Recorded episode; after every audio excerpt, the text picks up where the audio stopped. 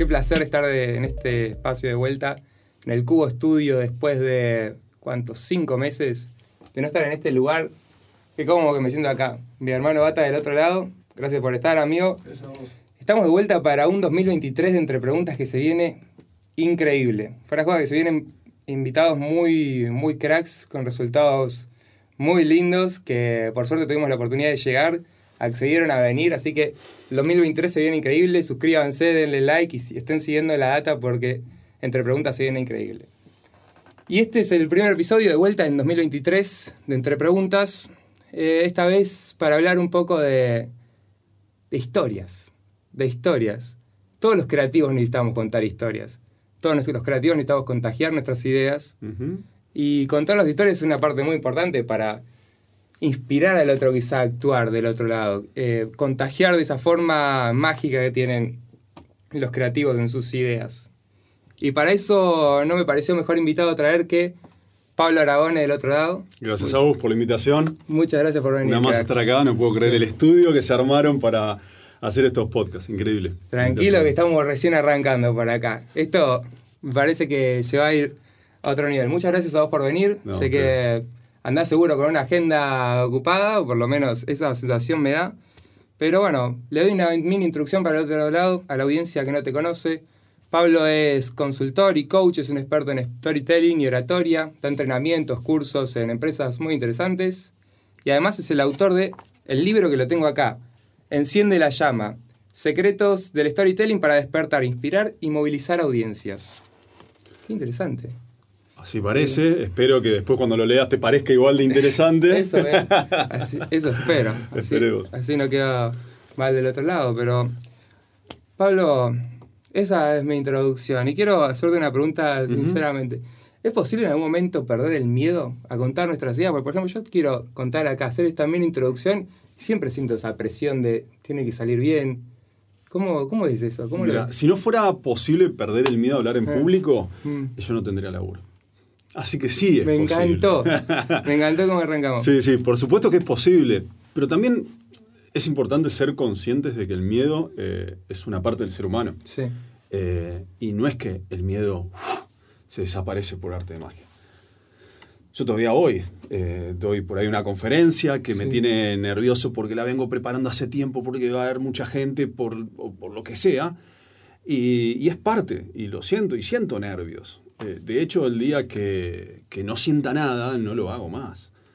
De verdad, hay veces que estoy por dar una charla eh, y me asomo ¿no? ahí en el público y veo la gente que va a ver o, o los que están esperando, sean donde sea, y hay veces que me pregunto en ese momento, ¿por qué no estudié diseño y estoy con un latte de Starbucks, pantuflas y calzones en mi casa sin que nadie me moleste? Pero la realidad es que si no sintiera nada de eso, es que lo que estoy por hacer no me cambia nada. Ahora bien, el desafío es que el miedo no te condiciona al nivel de que no lo puedas hacer. Hay que aprender a lidiarlo y saber qué hacer con eso. Y por supuesto que, se puede trabajar eso eh, desde ya. Tremendo. O sea, si no hay miedo, no hay crecimiento, por así decirlo.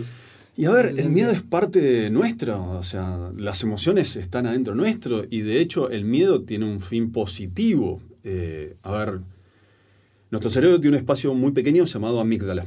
La amígdala es la encargada del manejo de las emociones.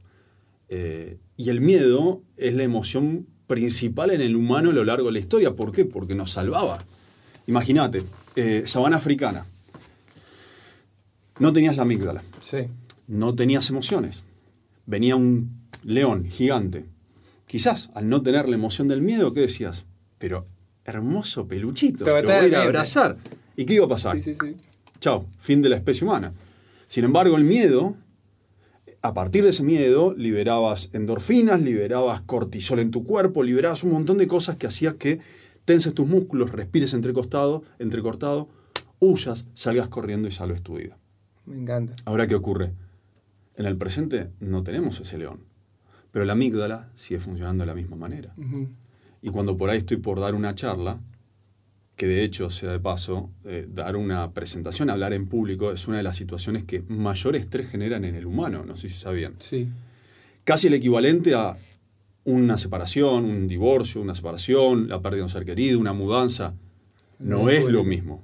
No hay comparación. Pero el momento de subir al escenario y que básicamente un montón de personas dicen me siento desnudo, desnuda, ese pico de estrés es similar. Sí. ¿Por qué? Porque el cerebro está detectando un montón de posibles amenazas que no son tales. No hay un león, hay simplemente público que quiere escucharnos. Entonces, una vez que empezamos a reconocer el miedo, podemos hacer un montón de cosas. Eh, y es, el primer paso es reconocer que es parte nuestra. Y en base a eso ver qué hacer. Y por supuesto, se va a ir achicando con un montón de herramientas y ejercicios y cosas. Me encantó que ya empezaste con historias para, contar tus ideas. ¿Me contás por qué es tan importante contar historias para, para transmitir del otro lado lo que queremos contar? ¿Por qué llegan más cuando contamos historias? La pregunta sería, ¿es posible no contar una historia? ¿Es? Yo creo que no. Yo creo que todo el tiempo lo estamos haciendo, Mm. consciente o inconscientemente. En este momento, por la forma en que yo estoy sentado, por la ropa que tengo, por cómo te miro, por cómo miro a tu compañero, eh, a Bauti, por cómo me muevo, estoy contando una historia de quién soy yo en este momento. Salgo de acá, eh, agarro el auto, me voy, me encuentro en algún lugar con un amigo en un bar, nos juntamos, no sé, a tomar un café. En el momento en que viene una moza o un mozo me atiende, la forma en que yo le hable, lo mire, está narrando una historia de quién soy yo en ese momento. Podría ni mirarlo y decir, un cortado por favor, o podría frenar, hola, ¿cómo estás? ¿Todo bien? Eh, si te pido un cortado, muchas gracias. Ya está hablando de quién soy yo. No, necesitaria- no necesariamente una historia tiene que ser, había una vez todo el tiempo. Claro. Ah, Pero no, sí todo el tiempo estamos narrando algo. El desafío es darnos cuenta de que todo Mm. el tiempo estamos narrando algo y empezar a aprovechar eso. Entonces la historia depende mucho más del receptor a veces de- que del emisor, ¿no? Y cómo lo interpreta. Sí y no. ¿Por qué sí y no? Nosotros, cuando narramos, cuando contamos, somos quien lideramos Sí. ese encuentro, ese momento, esa conversación. Si yo te estoy contando algo a vos, es mi responsabilidad que esa historia llegue de la mejor manera posible a vos. Eh, por ejemplo, yo me acuerdo, trabajé en docencia muchos años. Y por ahí estaba en las salas de reuniones con, con otros docentes y decían, ah, que los chicos están en cualquiera, no me quieren escuchar, no les importa lo que digo. Y quizás es al revés la responsabilidad. ¿Qué estás diciendo? ¿Cómo lo estás contando? Como para que ese chico no le interese. Si yo le pongo la responsabilidad a la audiencia de que mi historia funcione o no, tengo un problema. Ajá. ¿Qué le hubiese recomendado a ese profesor?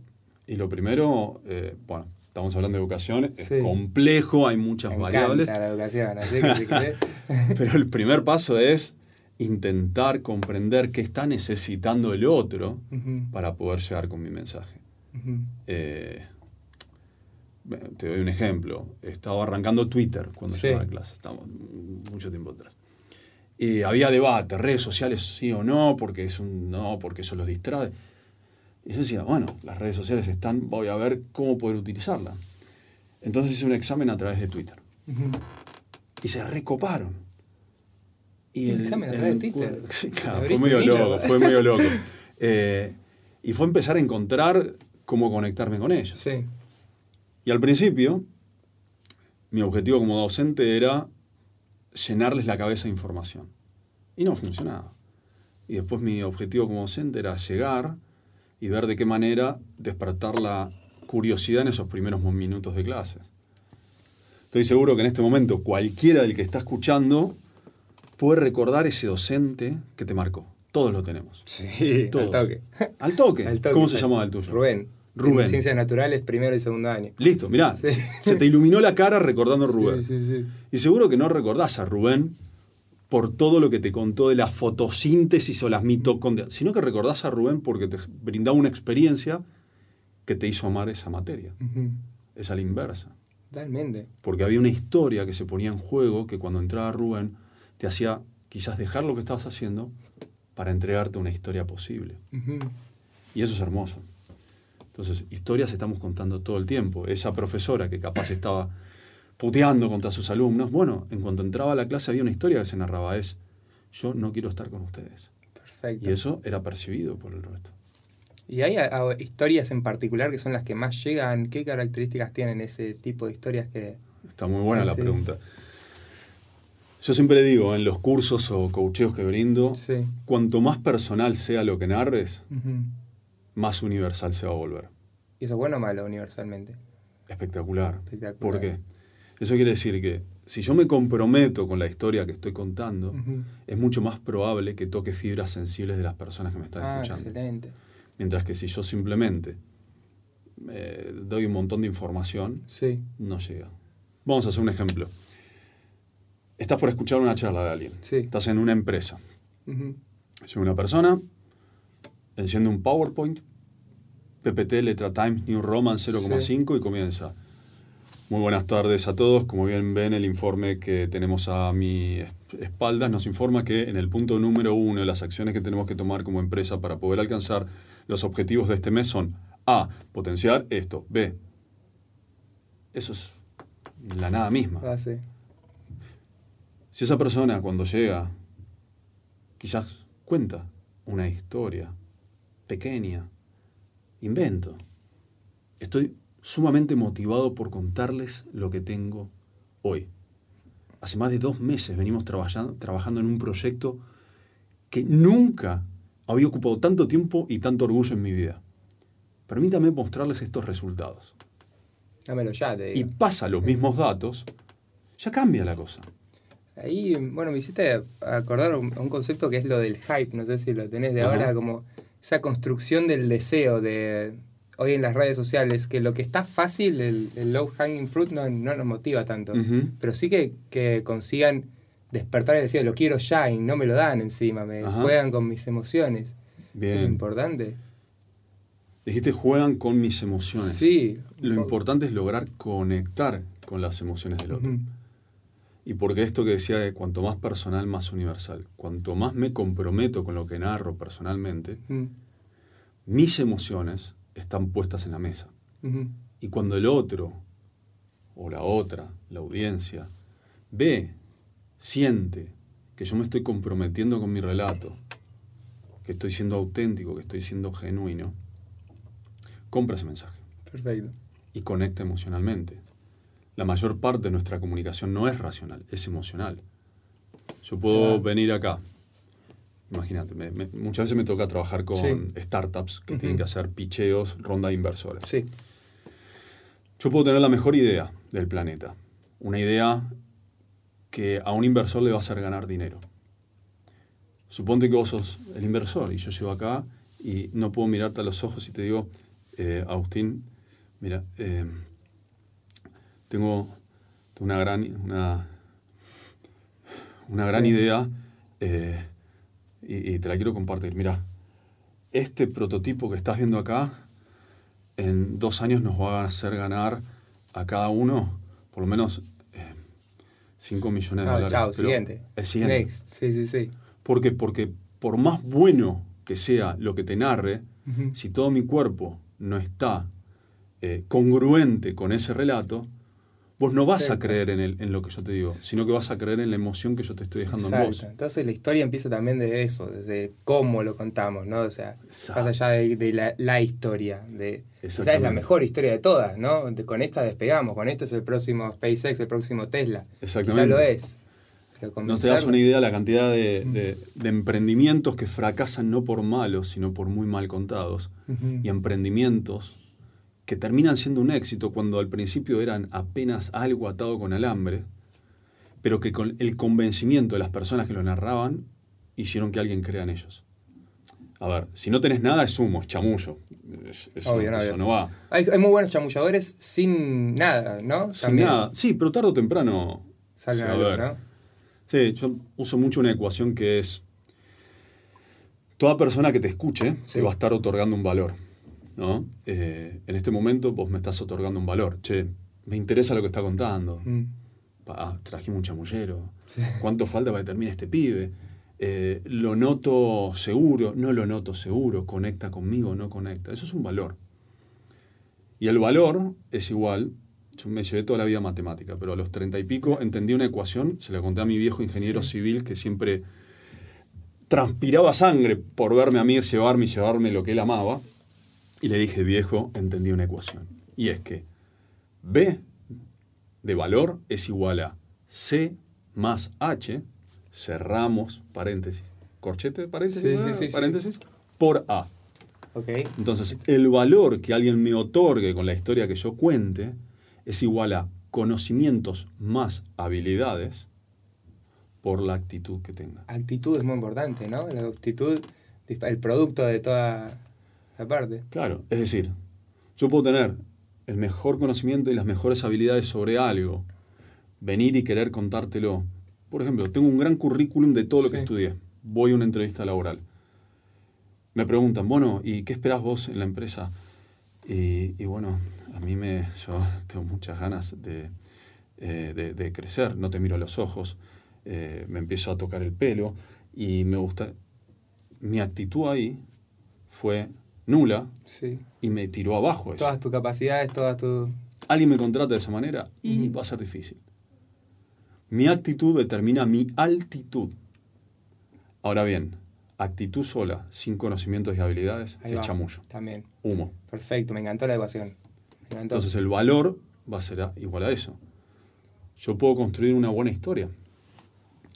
Pero si esa historia no conecta conmigo y cuando se la narro a alguien mis ojos brillan, lo que estoy contando, mi propósito sale por cada poro de mi cuerpo, Ahí está. no me van a creer, por más buena historia que tenga. Perfecto.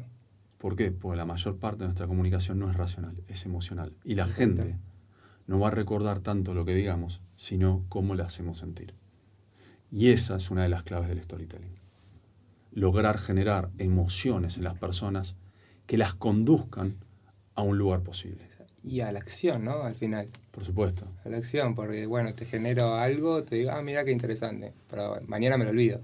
Exacto. Si con lo que me dijiste vos voy y hago algo, me decís, che, inscribite en este lugar o andá a una charla de este lugar y me inspiraste, me dijiste, esto puede ser la oportunidad de tu vida, acá puedes crecer, conocer un montón de gente y lo hago, ya tenés mucho más impacto, eso es la altitud. Al final lo que decís sería el impacto de...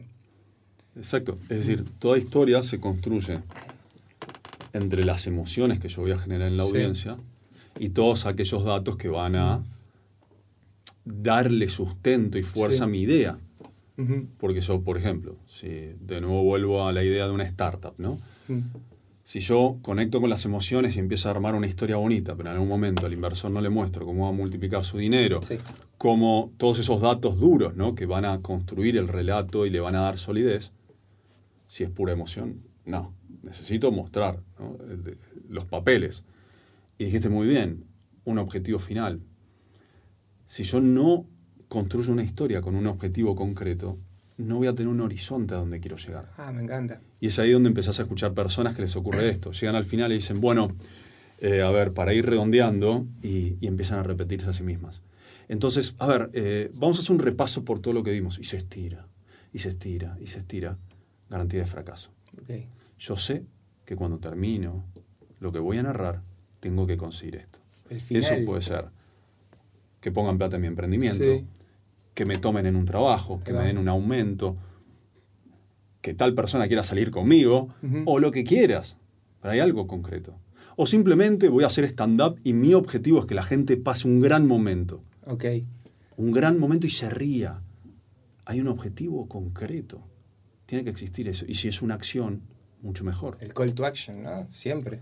Exactamente. Call to action. Exactamente. conciso y específico. Exacto. ¿Qué es lo que tienes que hacer? Excelente. Bueno, Pablo, vos también eh, creas contenido en redes, o por lo menos vi varios videos tuyos, me parece súper interesante. Y por ese lado también quería meterme, porque en las redes hay muchísimo ruido. Y todos estamos contando historias de todos lados. Ahora que me lo decís, es verdad. El que sube una historia a Instagram eh, haciendo X, que quizás no es muy relevante para mí, me está contando una historia. ¿Cómo, destacamos en historias con tanto ruido en redes? ¿Cómo, qué, es lo que ves vos de las personas que más destacan en las redes sociales, en el mundo digital? Sí, es una buena pregunta. Lo que preguntaría antes de eso es, ¿para qué quiero contar una historia? bueno, yo puedo ser una persona cualquiera que me gusta estar publicando todo el día en TikTok cosas. Sí. Está bien. Ahora, si yo tengo, estoy con una búsqueda eh, más de tipo profesional, ¿no? Tenés un emprendimiento o querés destacarte por algo que haces, etc. Estoy saliendo simplemente del marco, eh, subo fotos con mi hija, como yo también hago, tipo, oh, estoy acá con mi hija, ¿no? Está bien. Si lo llevamos a un plano de, mira, me parece tu pregunta iba por ese lado, quiero destacarme en tal cosa, hacerme un espacio y que eso me traiga nuevos clientes o me traiga eh, mayor visibilidad para X cosa La primera pregunta es, ¿para qué quiero contar algo? ¿Para qué? Propósito. Entonces, Comunicación con propósito. Exacto. ¿Para qué? Excelente. Lo siguiente es que esto aplica a cualquier cosa, a cualquier momento donde tengas que comunicar. Lo primero es que quiero contar. Bueno, quiero contar sobre los servicios que brindo. Invento. No, soy psicólogo y quiero empezar a contar sobre los servicios Perfecto. que brindo. Bien. La siguiente pregunta es, ¿quién es tu público? ¿A quién le vas a hablar? Porque si no sabes quién es tu público, puede ser que estés haciendo un TikTok un- o un, in- un, un reel. Te voy a contar los siete tips para eh, estar mejor de tu salud mental. Tip número uno, nos levantamos a la mañana con mucha fuerza. Pero yo me estoy, quiero que mis pacientes sean eh, ejecutivos de empresas. Sí. Bueno, evidentemente le estoy pifiando quizás a la red y quizás a la forma. Entonces, conocer muy bien a tu audiencia te permite saber cómo construyo el relato. Lo siguiente, ¿qué quiero conseguir? Eh, lo que quisiera conseguir es que las empresas se fijen en mí como capacitador. Sí. Bueno, es un relato. Lo que quisiera conseguir es tener más pacientes y eso sí, bueno, hablo distinto. Quiero ser simplemente un influencer, bueno, tenés otra cosa. Y por último, ¿cuál es el tiempo ideal para ese mensaje? Yo no hablo de la misma manera en LinkedIn, cuando publico un video, a que si publico un video en una story. Porque yo sé que los públicos son distintos. Por más que a veces hay mix, son distintos. Y los objetivos son distintos también. Ujú. Muy interesante eso. Muy, muy interesante. Y bueno, ahí justo también ya que tocamos redes sociales, quería tocar el lado de la cámara. A mí a Ajá. veces me pasa que yo le hablo a la cámara, hablarle a la cámara, y a veces hasta me siento con más presión que hablarle a las personas. Ujú. Hablarle a la cámara. O quizá me grabo una selfie y me estoy viendo a mí todo el tiempo hablando. Y lo veo de vuelta, que encima eso quizá a veces es para mí una desventaja, porque lo ves de vuelta, ves todas tus inseguridades y decís, esta parte la podría hacer mejor, lo de vuelta. Sí. Eh, como menos fluido. ¿Cómo, Ujú. ¿Cuáles son las técnicas así de para hablar bien en cámara, naturalmente? y eh, ¿Qué, le recomendarías al público que quiere crear contenido? Ok, lo primero que le diría es que no va a haber nadie más exigente que la propia persona que está generando el contenido. De cajón. Ay, Eso lo de de cajón. De la misma manera que cuando hablas en público no hay nadie más exigente que nosotros mismos. Entonces, eh, lo que te pasa, me veo, no, voy a ajustar esto, me veo, no, me voy a ajustar esto, no, me veo, y después te empezás a trabarte. Yo siempre digo, si estás un 80% conforme, mándalo. 80%. O menos, si querés. Mándalo, no esperes hasta que te 100% puede. Claro. ¿Sabes qué? Eh, te va a pasar lo que me pasaba a mí antes. Sí, Ponía, ahora vamos a ver algunos, si querés, trucos de cámara y más. dale. Me iluminaba, ponía el audio, ponía una buena cámara reflex, respiraba, preparaba el guion, miraba la cámara, arrancaba. No, acá no está bien. No me acomodé bien el pelo. Eso es una ironía, ¿no? Eh, bueno, tampoco se rían. Así todavía me quedé un poquito por acá atrás. No me acomodé bien. Vamos de nuevo. Y de pronto me había pasado tres horas para armar un video de 30 segundos que cuántas personas lo iban a ver de manera totalmente efímera y iba a quedar en las profundidades de la web. ¿Vale la pena? Por ahí si lo estoy pensando para YouTube, bueno, es diferente el canal. Mm. ¿Vale la pena? Yo creo que no. ¿Qué cosas tendría en cuenta? Eh, por supuesto, ubicación de cámara.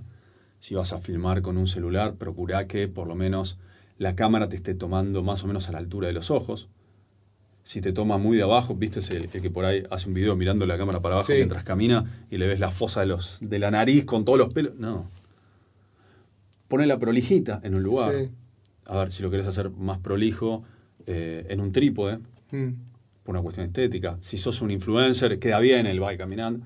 Pero también buscar tu sentido estético. Claro. Puede ser que sea a mano alzada. Yo soy más de trípode, más, más exigente conmigo. cómodo, no, sí, te bien, sientas pero- cómodo. Después, eh, depende que quieras contar, un buen micrófono. Zoom. Sí. De nuevo, va a ser un contenido efímero. Yo para LinkedIn procuro tener una calidad diferente Claro. que Instagram. También con el tipo de personas que ahora vamos a ir a eso, con el tipo de personas que terminas vendiendo, Claro. son de demandan high standard, ¿no? Por así decirlo. Eh, Claro. Y claro. ven eso y al final cuenta una historia. Es decir. Pablo está con esta calidad en LinkedIn, el chabón debe ser primera A. A ver, uno tiene que ser congruente Mm. con todo su mensaje y su propuesta. Sí. Eh, entonces, si yo quiero brindar una experiencia buena, esa experiencia se tiene que buscar que se replique lo mejor posible Todos en todos los lugares donde yo estoy construyendo mi propia marca. Excelente. Entonces, si yo, por ejemplo, a ver, doy cursos de storytelling y oratoria, no puedo dar un curso con, con el micrófono de la computadora. De ninguna manera. Eh, se me tiene que escuchar clara la voz. Tienen que sentir que estoy llegando de la mejor manera a los oídos de ellos y ellas, en un caso de un, curso online. claro. La cámara. Y no puedo estar con la cámara de la compu. Sí. Entonces, bueno, ahí llegó el día que dije, voy a invertir en una buena cámara reflex y todos los chiches. Pero eso porque mi propuesta busca Claro. ser de esa manera. Iluminación, un estudio. Bueno, eh, también tiene que ver con mi propia exigencia. Sí, no, obvio, obvio. Y tampoco, ya, ya, no es que estás empezando, hace rato estás haciendo esto Claro. y la exigencia es cada vez más alta. Claro. Estás arrancando, claramente puedes empezar con el celu, Oh, así nomás. a y- ver, hoy un celular, la mayoría ya te permiten hacer un fondo fuera de foco, prolijo. Hay muchas cuestiones estéticas que, que suman mucho, ¿no? Eh, un detalle clave, si vas a grabar un video o si vas a estar en una call, no te pongas de espaldas a la luz porque vas a salir como un fantasma negro. Total. Busca que se te ilumine la cara, porque en, en el mundo digital nuestro lenguaje no verbal, que es casi el 60% de nuestra comunicación, está limitado. Entonces, cuanto mejor se te vean los ojos y la cara, mucho más mejor vas a estar pudiendo transmitir un mensaje. Los ojos que te brillan, la sonrisa, aprovecharlo. Todas esas cosas son muy interesantes. Ahora quería tocar un tema. Yo me acuerdo mucho un video que vi tuyo que decía: para hacer una buena presentación es esencial que sepas cómo empezar y cómo terminarla. Ajá. Esta parte de call to action o ese objetivo al final, recordarlo, eso lo hablamos. Y bueno, esa parte de empezar para el hook, para atrapar la atención, para que las personas se concentren en tu presentación. Pero en el medio hay bastante improvisación, si no me equivoco. ¿O no? Ah, no le llamaría improvisación. No. A ver, la improvisación es enemiga de un buen resultado. La espontaneidad es otra Ah, cosa. La espontaneidad es el resultado del conocimiento y la práctica. Uno sobre un escenario no es improvisado. Puede ser espontáneo, porque ya conoce todas las reglas. Un jugador de elite eh, que entra en una cancha, no sé, vamos a tomar Messi. Messi no es un improvisado. Messi es un espontáneo absoluto porque ya conoce el juego para atrás y para adelante y todo con los ojos cerrados. Fluye. Pero porque primero jugó 3 mil millones de partidos. Es el primero y el último en irse de un entrenamiento. Además del talento que tiene Messi. Pero no hay ninguna persona que logre el éxito en lo que hace por casualidad y improvisación. Eso, eso es un poco un mito. Perfecto. Eh, un mito que me lo traen muchas las personas cuando están arrancando en, el- en- en la oratoria de storytelling. Me dicen, no, mira, si vos me das muchas reglas sobre cómo hacerlo eh, y muchos tips y demás, yo siento que me voy a, a- a- a encorsetar mucho y voy a perder mi esencia en el escenario. Sí. Es al revés. Si vos no querés ninguna herramienta y simplemente subir a improvisar, se va a notar. Ahora, una vez que conoces todas las herramientas, que las practicaste, que las pasaste por tu cuerpo, que las sabes de pe a pa, podés subir y estar completamente suelto y lograr responder a las situaciones complejas. Es como decir, ¿qué obra de teatro es mejor? Eh, cuando hacen la van premiere y el ensayo, el primer ensayo, la primera presentación, o la vez número mil, donde la- los actores se conocen el timing del público, en qué momento reacciona de una manera. Claro, la vez número mil. Porque les permite ser espontáneos. Espontáneo. Y volvió para atrás. Vos me preguntabas sobre el comienzo y el final.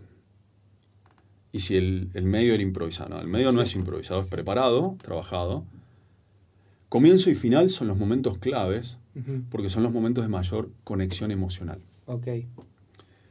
Entre 15 y 30 segundos, alguien que te está escuchando va a determinar si lo que vos le vas a decir le va a interesar o no.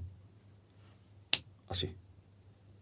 Entonces, si yo pierdo tiempo en mi introducción, por ejemplo, hola a todos, bienvenidos, muchas gracias por estar acá, eh, gracias Agustín, gracias a todos los que están detrás de cámara, para mí es un gran honor estar acá presente.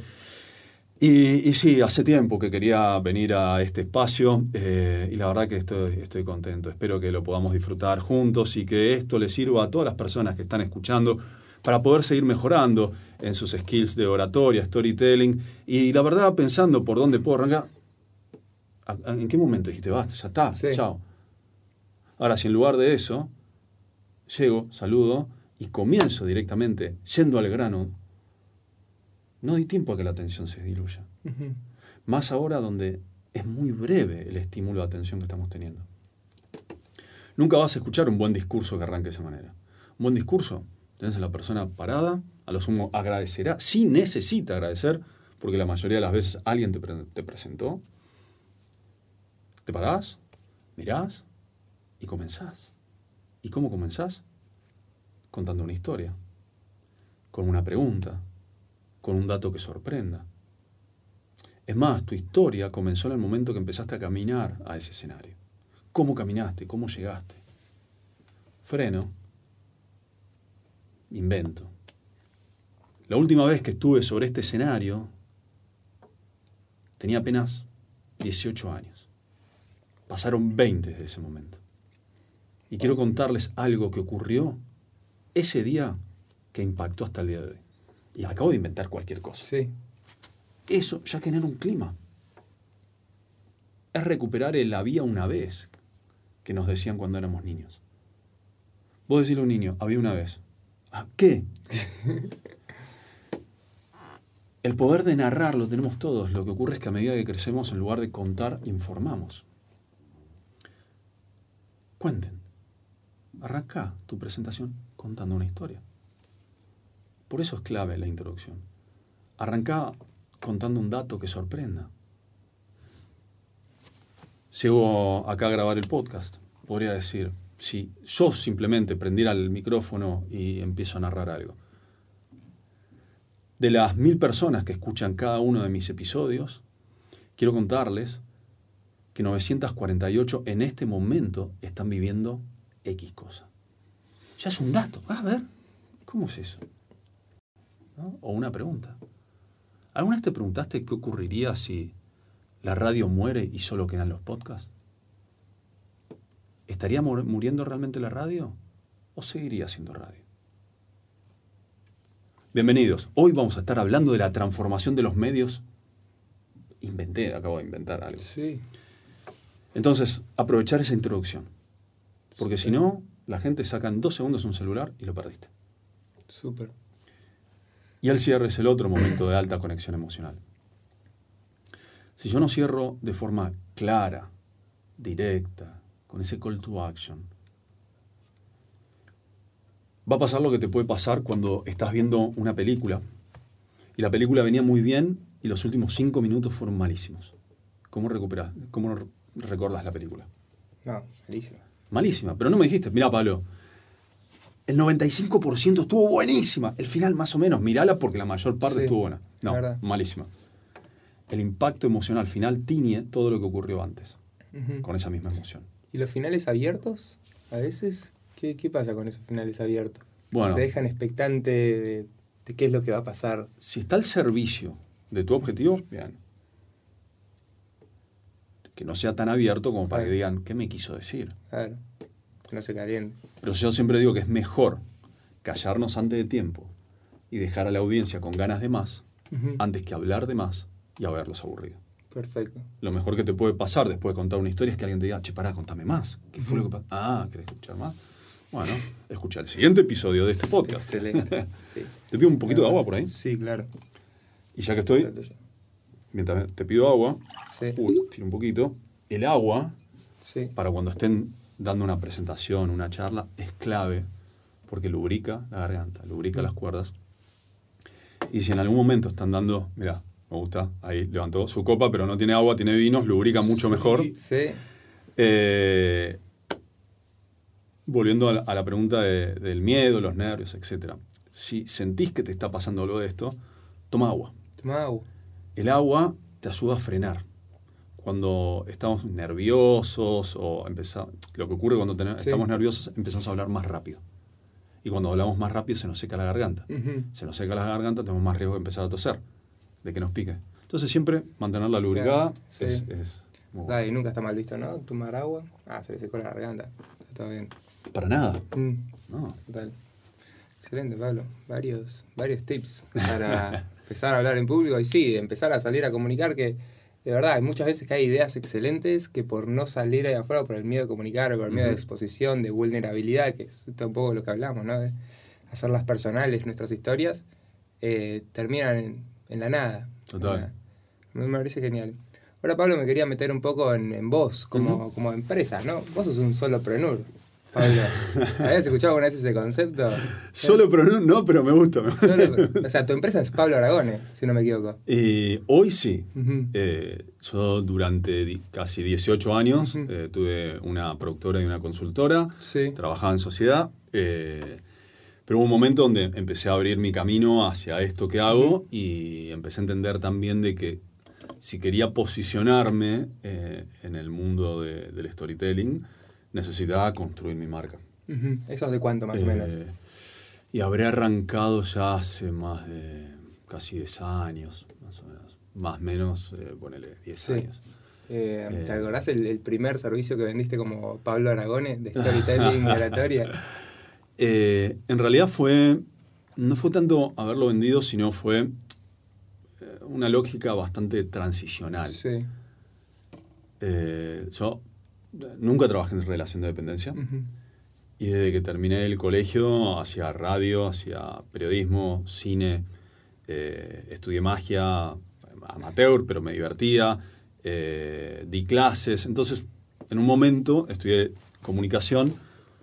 Cuando muchos años después estudié coaching, Sí. lo que me cayó la ficha mirando para atrás es que lo que siempre había hecho era contar historias. En paralelo, eh, yo editaba una revista junto con, con- con un socio, un primo mío, Gonzalo Aragone, una revista educativa que llegaba a más de 150 colegios, una bestialidad la revista. Eh, hoy lo pienso y digo, wow, hicimos eso. Y esa revista en un momento la transformamos en eventos, Sí. de charlas tipo TED. Eh, eventos que eran para 1.200 chicos en la Usina del Arte, en Buenos Aires, por los cuales pasaron desde Cris Morena, Diego Golombek, Jerry Garbuski, Radagast, Las Leonas, eh, Hernán Casiari, el que te puedas imaginar, pasaron muchísimas Wow. personas, a las cuales le decíamos, venía a contar tu vida, pero no la parte de éxito, sino cómo descubriste eso que te gusta hacer. Perfecto. Y ahí dijimos, alguien tiene que, pre- que preparar al que todavía no conoce. Yo dije, bueno, me mando. Hace también casi 10 años yo había hecho algunas cosas en TED, Sí. eh, eh, en un curso que se llama El Mundo de las Ideas, que está todavía hoy, lo dije Jerry Galbursky y Melina Furman, que lo súper recomiendo y a mí me transformó. Y ahí hice mis primeras armas en esto de contar historias. Pasé un proceso de charlas TED, di mi charla TED, y dije, ah, me gusta esto. Entonces la ficha que me cae eh, cuando estudio coaching, al mismo tiempo que hacía este curso, al mismo tiempo que arrancaba a hacer los eventos, fue lo que a mí de verdad me gusta es acompañar a que otros le pongan cuerpo, palabra y emoción a las historias que llevan dentro. Y esa fue la primera vez que me empecé a mandar. Eh, y después sí, algún día alguien me dijo, bueno, tengo que preparar una charla, ¿cuánto me cuesta? Y yo "Eh, ¿se puede cobrar por esto? Esto puede ser un trabajo. ¿Viste? Como que raro, un trabajo si es algo que me gusta y ahí aparece el síndrome del impostor, ¿no? Sí, claro. ¿Cómo le puedo cobrar a alguien algo a alguien por algo que es te enseño, te acompaño a contar una historia? Y bueno, con el tiempo eso fue creciendo y Te diste cuenta que tenía un valor importante. Claro. ¿Y cómo te sentiste esa primera vez que, o que esa vez que te llegó una consulta, che, Pablo, ¿cómo? es que estaba choreando, estaba, era un ladrón a mano alarmada. Sí. ¿Qué, ¿Qué me estás diciendo? ¿Cómo me vas a preguntar esto? No, yo no te puedo cobrar por esto. Eh, y me, quedé- me pasó mucho tiempo, mucho tiempo. Decís, ¿cómo puedo, Claro. cómo puedo eh, cobrar por esto? Y lo extraño ahí Sí. es que a medida que iba creciendo, en un momento me pasaba de que ya sentía que era bueno con lo que hacía, pero me costaba cobrarlo. Entonces cobraba muy barato y no me llamaban. Hasta que un día dije, voy a cobrar más caro. Ah, si cobra caro debe ser bueno. Y ahí me empezaron a contratar más. Eso es, eso es muy loco y Eso siempre se lo digo al que está ofreciendo un servicio. Sí. Eh, no ofrezcas tu servicio con la cabeza gacha pidiendo un, un espacio. Animate a valorar eso, que es, es- es, creo un tabú de muchos de los que trabajamos eh, de forma independiente ofreciendo Claro, el sí, servicio. Yo, por suerte ya lo pude sanar con el tiempo. Pero eso Mirá que trabajo con muchas personas que, que por ahí tienen mucho talento, mucha trayectoria, y todavía, ¿y cuánto cobras? Y mira, estoy cobrando esto, porque Sí. yo no sé. No, porque, de nuevo, tiene que ser congruente con lo que vos estás ofreciendo, ¿no? Eh, Total. y bueno, eso. Pero más caro cobra, o sea, el valor percibido también de la- del otro lado, ¿no? Claro. La, la historia que estás contando. O sea, Tampoco yo- te vayas al carajo y digo, no, No. 5 mil dólares la sesión, pues. No, no. Bueno, hermanito. Hay algunos eh, que lo hacen igual, ¿eh? no les importa nada, pero Sí. también los admiro. Tienen, si lo cobran de esa forma, debe ser porque contaron las historias necesarias y suficientes Sí. para que las personas digan, esto vale 5 lucas la hora. Sí. O- Pero volviendo para atrás, eh, me hiciste acordar, me. me Pará, y, hoy, cómo, hoy te sentís al respecto viendo No, eso hoy- atrás? No, no, hoy ya ¿Estabas choreando o no? No, no, No. A ver, estaba pidiendo permiso para hacer Sí. algo nuevo que no sabía que sabía. No sabía que sabía. Claro, eh, porque en definitiva lo venía haciendo, pero no me había dado cuenta de que lo sabía hacer. Eh, porque, a ver, no, no es que de la nada dije, uh, pum. No, tenía 18 años, va, menos en ese momento, eh, 10 años laburando en medios, en radio, escuchando, eh, coaching, escuchando a muchas personas, trabajando desde ese Sí. lugar. O sea, estaban ahí las cosas. Sí. Eh, lo que todavía no le había dado forma a algo que, que ya tenía in- interno mío. Recién estaba arrancando. Después estudié un montón de cosas para complementar. Pero yo no sabía que llevaba eso adentro hasta que lo puse afuera. Y eso le pasa a un montón de personas. Eh, que quizás eh, hasta que no viene alguien también de afuera y te dice, che, sos muy bueno en esto. En serio, no lo había visto. No sabía que sabía hacer algo. Eso es loco. Eh, insisto, a eso después le, le metes un montón de data. Por- esa es la punta del ovillo. Empezás a tirar de ahí y te empezás a, a- a preparar. A- pero hay muchas cosas adentro nuestro que no sabemos que sabemos. Sí, Muchísimas. muchísimas. Y nos cuesta verlo un montón y total, eso cuando te lo dicen de afuera es... Total. Por eso es tan importante la figura del mentor. Eh, ¿Por qué es tan importante? que aparece, el mentor aparece en todas las historias. Mm. Porque es esa persona que, que te puede mostrar algo tuyo que no estás viendo o acompañarte a que te des cuenta de eso que no estabas viendo. No necesariamente te tiene que decir, es eso. Sino, bueno, un psicólogo podría trabajar de esa manera. En mi caso fueron personas con las que fui tomando cursos que, que en algún momento, haciendo algo, yo dicen, che, mirá, ¿y eso? Ah, mirá, ¿en qué momento hice eso? Che, está bueno, ¿y dónde salió eso? Eh, cuando soltás el freno de mano, ¿viste? Y te deja fluir, y epa, ¿eso está dentro mío? Eh, y por eso me encanta acompañar a las personas para que conecten y digan, hey, mirá, yo podía subirme a un escenario y disfrutarlo. ¿Cuándo fue la última vez que había hablado en público? Cuando estaba en la secundaria. ¿Y qué pasó? Me fue mal en un examen. ¿Y qué pasó? Mi papá me retó. ¿Y qué pasó? Desde ese día nunca más quise hablar. Oh, lo tenía trabado. ¿Se destraba eso? Es increíble. Solo con la, conversarlo con otra persona. Ajá. Pasa eso, ¿no? Cuando charlamos con otra persona. Muchas veces nos damos cuenta de... o sea, ponemos en orden nuestras ideas hablando con otra persona. Con, quizá con su feedback, su opinión. Sacan partes de nosotros que, también dependiendo mucho de la esencia, de la personalidad de la persona, que con otras personas no habían salido. O con nosotros mismos, a veces... Total. Bueno, personas que laburamos solos, o como vos, o como yo, muchas veces somos eso, ¿no? Somos Totalmente. nosotros, no hay con quién hablarlo, sin un socio, con compartir los problemas, sin... eh, muchas veces quizás terciarizamos algo, pero al final los quilombos recaen todos en, en nosotros. Total. Mm. Aparte, cuando hay conexión desde la comunicación, desde las historias, se genera un fenómeno hermoso que es que cuando escucho, me escucho. Si hay conexión. Cuando yo narro, alguien escucha, y no solo escucha mi historia, escucha la propia. Cuando escucho, me escucho. Claro. Por eso cuanto más personal es lo que comparto, más universal se vuelve. Ujú. Mira, te voy a contar un ejemplo, muy, dos ejemplos muy pequeños, Sí. de, muy transformadores, eh, a partir de, de- de una historia. Una vuelta estoy eh, preparando un evento en una empresa, con, no, perdón, un curso. Y yo en los cursos invito a que las personas se involucren mucho para poder pasar por el cuerpo las herramientas de narrativa. Claro. Entonces los invito, según diferentes temas que les doy, a que construyan historias personales sobre eso. Y en un curso, una persona prepara una charla sobre su miedo a manejar. Esta persona tenía 65 años.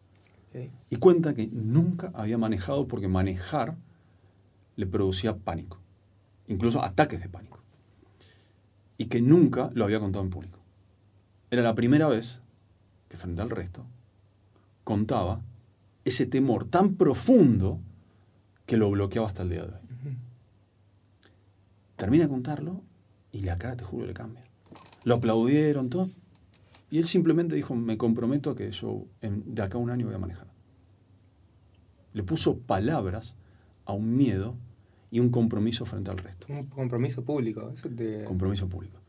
Un año después me llega un mail por LinkedIn, un mensaje por LinkedIn, que lo incluyo, Sí. está incluido en el libro. Me dice, Pablo, no sé si te acordás de mí, yo tomé un curso con vos en la empresa tal, eh, en el interior había sido, y quiero contarte que ese día me animé por primera vez a contar que yo no manejaba, y que me daba pánico y que etcétera. Bueno, quiero contarte que después de un año tomé un curso y acabo de manejar por primera vez solo. Emocionante. Historia como esas hay un montón. Increíble. Un montón que no sabes lo que son. Claro. ¿Por qué? Por el poder de ponerle palabras a eso que llevamos dentro. Total. Que muchas veces callamos por lo que sea, historias de vida, creencias, juicios que tenemos sobre nosotros mismos, temores, etc. No hay nada más sanador que compartir. Y lo loco es que no solo sana a quien comparte, Exacto, inspira a otros. inspira a otro. Te, privaste, un- por no contarlo, te privaste de, de inspirar a muchísimas personas. Ajá. Wow. Que después otro dice, ah, yo también tengo un temor guardado, que no tiene que ver con manejar, es otro. Sí. Y ahí es donde lo personal se vuelve universal. Yo manejo, no tengo ese temor, pero el temor que vos contaste, eso que nunca habías compartido, caló en mí en eso que yo tampoco compartí y que hoy me animo. Y así. Siempre mejor las ideas afuera que adentro. Como diría Shrek, siempre mejor Por supuesto. afuera que adentro. sí, obvio. Eh, excelente. Bueno, después, o sea, escribiste un libro, Pablo. ¿Es difícil Ajá. escribir un libro? Eh, más difícil es tomar la decisión y sentarte a hacerlo. ¿Sí? Eh, Contame el proceso, o sea, ¿cuándo decidiste hacerlo? sí, y... Me llevó tiempo, Sí. bastante tiempo. Eh, durante mucho tiempo dije, quiero bajar a un libro todo lo que amo hacer Sí. eh, y que sea una guía práctica para aquel que, que quiere empezar a incursionar en el mundo del storytelling, con muchos ejemplos, etc. Eh, y fue un gran aprendizaje porque muchas veces tenía el cursor titilando y arrancaba y borraba. Y no, no seguía. Arrancaba y borraba y no seguía. Hasta que un día frené, me miré al espejo y dije, ¿vos sos escritor? Me, yo soy un enfermo de la lectura. Enfermo. Amo leer. Eh, y yo dije, no, no me considero un escritor. Pues no escribí nada, pero sí, publico textos en blogs y que demás. Blogs, mirá lo que me salió. Blogs. Blog. Ah, gente del otro lado, tengo Sí. 40 años, soy de la generación blog. Yo Eh, también tengo, no te diciendo tan mal. Que no lo Blogs. leyó nadie, pero muy bien. Eh, dije, no, no soy un escritor. Mm. ¿Proyectás tu vida como escritor con lo que para mí implica ser escritor? Sí. Eh, no, creo que no. ¿Te gustaría escribir? Sí. Pero lo que yo tenía como escritor era inalcanzable. Claro. Lo cual me tenía todo el día titilando el cursor, ti, ti, ti, porque cualquier cosa que hiciera no iba a estar a la altura de lo que yo imaginaba. Así durante años había sido. Entonces me sinceré y dije, yo necesito ayuda. Ujú. Me encantó. Como parecía un adicto, ¿no? Necesito Sí, sí, ayuda. sí. Pero necesito ayuda. Si yo no estoy pudiendo con esto, pido ayuda. Entonces, lo que hice fue ahí pedirle a una editora, contarle, mira, tengo esta idea, tengo todo esto escrito ya, etcétera. Necesito a alguien que todas las semanas me diga, ¿entregaste el capítulo tal? A esto le falta tal cosa. ¿Entregaste el capítulo tal? Volvé a leerlo. ¿Entregaste el capítulo tal? Un trabajo tedioso, porque no era que yo me sentaba y decía, hoy me voy a, leer- me voy a ir a los Pirineos a inspirarme. Fue un trabajo, No, claro. como todo. Claro. Yo lo que tenía en mi ideal es, un escritor es alguien que está co- como con nosotros ahora, con un tinto, en los Pirineos, ah, tipo, inspirándose. Eso era lo que yo tenía, mi creencia metida Sí, sí, adentro. Sí. No, loco, es levantarte, Total. culo en el asiento este día puteaste, estuviste tres horas con el cursor tuitilando, no, mañana levantate que va a pasar algo, va a pasar algo, va a pasar algo, va, hasta que pasa. Y ahí empecé a disfrutar el proceso. Puteaba, pero empecé a disfrutar el proceso. Unos días más que otros. ¿no? Unos días más que otros. Y empezaron a aparecer historias que tenía guardadas. Uy, mirá, voy a contactar a tal persona que- con la que. para pedir autorización a los testimonios que daba. Y de repente me decían, ¿de verdad vas a incluir un testimonio mío? Me encanta. Y me empezaba a inspirar yo. Y así fue el proceso. Pero es un proceso largo. Increíble, pero nombraste algo clave que fue la contratación de la editora o de esta persona como que sirve de coach, por así decirlo, como cuando es cuando vas al gimnasio y tenés una persona que dice, hoy vamos al gimnasio, tenemos sesión. Vos vas a laburar, Sí. vas a laburar, pero vas a tener esa persona que tic, tic, tic. ¿Por Mm. qué? Pues a mí en el día a día, entre que amo ser papá y dedico Sí. mucho tiempo a mi paternidad para jugar con mi hija, salir, crecer, Ujú. etc. Amo mi trabajo. Por suerte, me va bien. O sea, no, no- no lo digo eh, para quedármela. Digo, estoy feliz de poder hacer algo que me hace feliz y me va bien. Entonces, cuando no le daba espacio a la redacción del libro, me pasaba el día. O sea, agendaba, tú te doy un curso acá, viajo allá, ta, ta, ta, ta, y, y procrastinaba esto porque me Sí, costaba. Entonces, Y seguro eh, estaba todo bien en tu vida y esto no, y ese eh, punto me era... costaba y salía Sí. él, pero vos no vas a escribir un libro como Shakespeare. Sí. Entonces, ¿para qué te vas a sentar? Entonces lo que me dijeron es, ¿ya lo hiciste? No, hacelo. Bueno, perdón, perdón, perdón. Tiqui, me sentaba a escribir. Increíble. ¿Ya hiciste el siguiente capítulo? No, perdón, perdón, perdón. tiqui, tiqui. Y así fue el proceso. Bueno, ¿fue difícil o no? Eh, de momentos sí, de momentos no. Eh, fue difícil. Fue Desafiante. Fue desafiante. Desafiante, sí, ¿no? Sí, esa palabra me gustó. Desafiante. Fue desafiante, sí. Eh, y aprendes mucho. Si hay algo que te da escribir un libro, aprendes una bocha. Buenísimo. Una bocha porque te tenés que sentar a, Sí. de repente, no sé, dedico un capítulo a neurociencias y qué pasa en el cerebro al momento de eh, escuchar una historia, que es algo fascinante. Sí. Bueno, me contacté con alguien que está en el palo de la neurociencia y terminaba aprendiendo yo, ¡uh, qué flash esto! Y me servía a mí. Y, así con todo. ¿Y cuál era tu objetivo con, con el libro? ¿Era contar tu historia, venderlo, una fuente más de ingreso pasivo, que es interesante Ajá. también esa, esa parte? Mi, mi primer objetivo era decir, bueno, 10 años quiero plasmar como mi método, eh, que mi método no es ni más ni menos que miles de métodos que tomo eh, en una licuadora y sale Sí, mío. ¿no? exacto. A ver, estoy hablando de storytelling, me estoy inventando la pólvora. Aristóteles, un chabón que sabía bastante más que yo, hablaba de storytelling. Pero sí quería bajar en un libro algo que tenga mi impronta, mi ritmo, mi, mi color, eh, y que cuando alguien pasara por mi vida en lo que hago, le pudiera decir, che, mirá, seguí, eh, seguí explorando, te quiero dar mi, libro. Eh, además de que, por supuesto, se vende, está en principales librerías, está online, está en PDF, en, En Amazon. Amazon. Perdón, PDF no, en eh, ebook. Eh, me sirve también como complemento para cuando doy un curso. Yo busco que mis cursos sean una experiencia. Sí. Entonces, bueno, mira, eh, cuando contrates mi curso, me vas a estar contratando a mí, vas a estar, tú- las participantes van a recibir un libro, van a recibir unas tarjetas personalizadas con tips de oratoria, van a recibir eh, unos videos especiales, ¿va? forma parte de mi propuesta. Perfecto. Eh, y, y tiene que ver con, con eso, con quién soy yo. El libro se, enciende- se llama Enciende la llama, porque considero Me que, encanta. que cada vez Mucha que... pinta tiene. ¿eh? Bueno, gracias. Mira, me atrapa, ¿eh? Yo veo este libro y lo quiero leer. Es, es- es eso, compartir historias para aprender eh, Sí, pero- algo.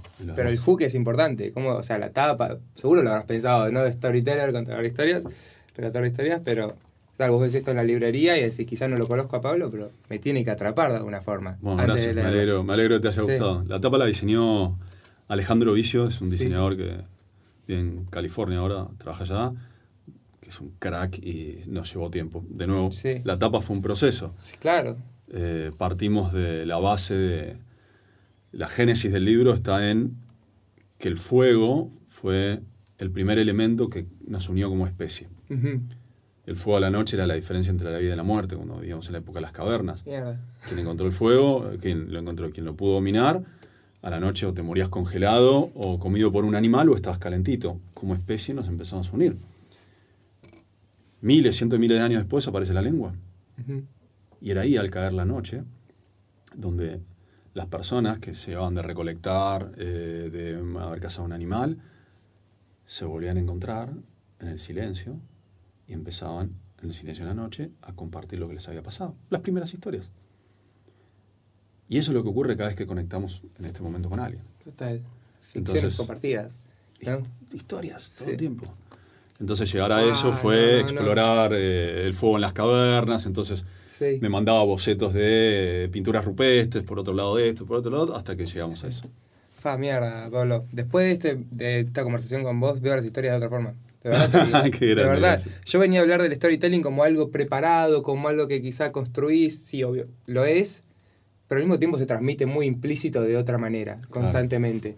Y esas cosas hay que tenerlas en cuenta cuando hacemos lo que sea, ¿no? O sea, pichamos para una empresa, una presentación en la universidad, quizás dentro de una empresa también, querés vender un proyecto, conseguir presupuestos, pero prepararte desde la apariencia física, de cómo te quieres mostrar, desde la presentación visual. Ah, muchísimo. Bueno, buenísimo. Bueno, ahora quiero ganar un poco tu futuro para ir cerrando. Y, eh, bueno, si obvio, sos una persona que te gusta hacer cosas, ¿no? Hablamos de, de, todo esto, escribiste un libro, estás por tu cuenta. ¿Cuál es la visión de Pablo Aragone? como persona y como empresa.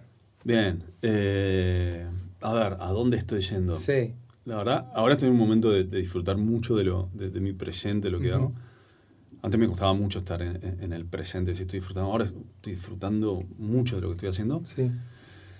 Hacia adelante tengo proyectado escribir un libro para emprendedores, para eh, cómo contar la historia de tu proyecto. Sí. Eh, porque es lo que veo que muchas veces fracasa. entonces eh, tengo eso ahí dando vuelta. Excelente. Storytelling pensado puramente para emprendedores, eso por un lado, que va a estar acompañado de un curso específicamente para emprendedores. Perfecto. Y, después, desde el año pasado, que puse el ojo en poder salir afuera.